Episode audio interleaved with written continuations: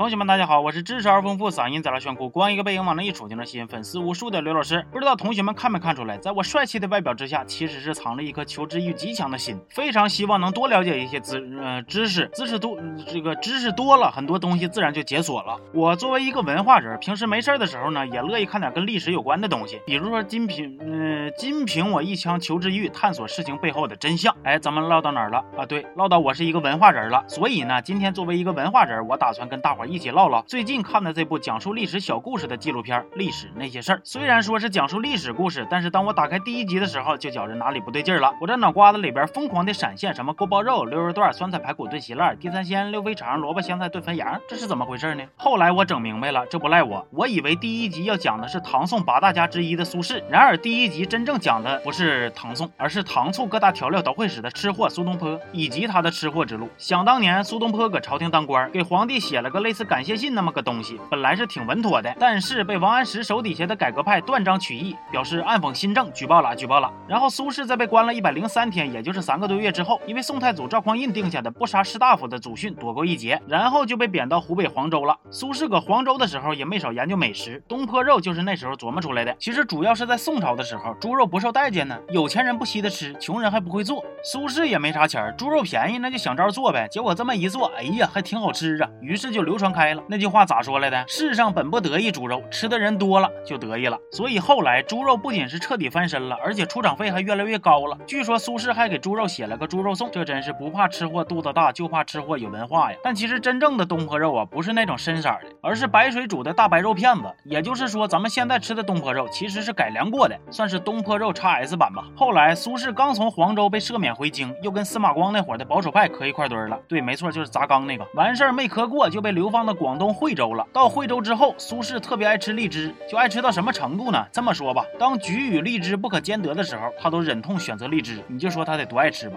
在惠州的时候，苏轼过得也不咋舒心，事业呀、家庭啊、健康啊，反正各方面吧都比较糟心。但就是这样，苏轼在吃这方面也没糊弄，于是就有了苏轼自创了羊蝎子的故事。这个故事是这样子的：苏轼啊，他穷啊，但是他又不肯吃土，于是他发现了一种非常便宜的食材——羊蝎子。羊蝎子也就是羊脊骨，那时候卖的特别便宜，甚至跟屠户关系好都能白得，非常适合当时穷的叮当响的苏轼。虽然肉不多吧，但是做的味儿好点就行呗。这都啥时候了？叫什么自行车啊？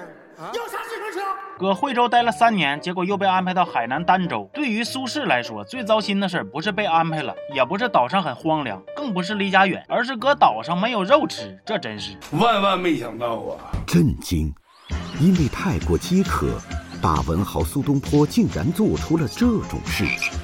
他将黑手伸向了岛上的野生动物。后来苏轼发现了生蚝，稀罕的不得了啊！完了还给儿子写信呢，让他别咬哪乱说，省着有人来跟他抢。可以说苏轼所到之处，鸡鸭鱼猪牛羊虾蟹，只要是身上带点肉的，可能腿肚子都得转转筋呢。后来苏轼在晚年的时候，总算被赦免回京，但是没过多久就离世了。这一集呀，其实就是讲苏东坡作为全民吃货的践行者，在别人穷的只能吃土的时候，人家不仅不用吃土，还有肉吃。这也就是再一次告诉。我们知识就是力量。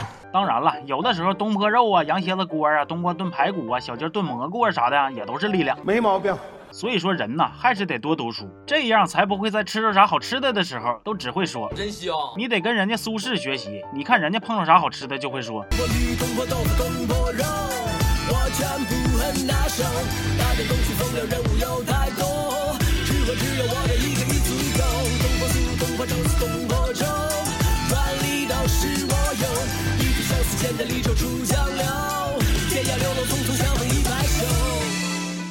多么的死歌！我这两天呢，也就刚看这么一集，看完觉着还挺有意思的。对吃有兴趣的同学们可以看看。哎呀，说的我都有点饿了。行吧，这期就到这儿了。我是刘老师，咱们下期见啊。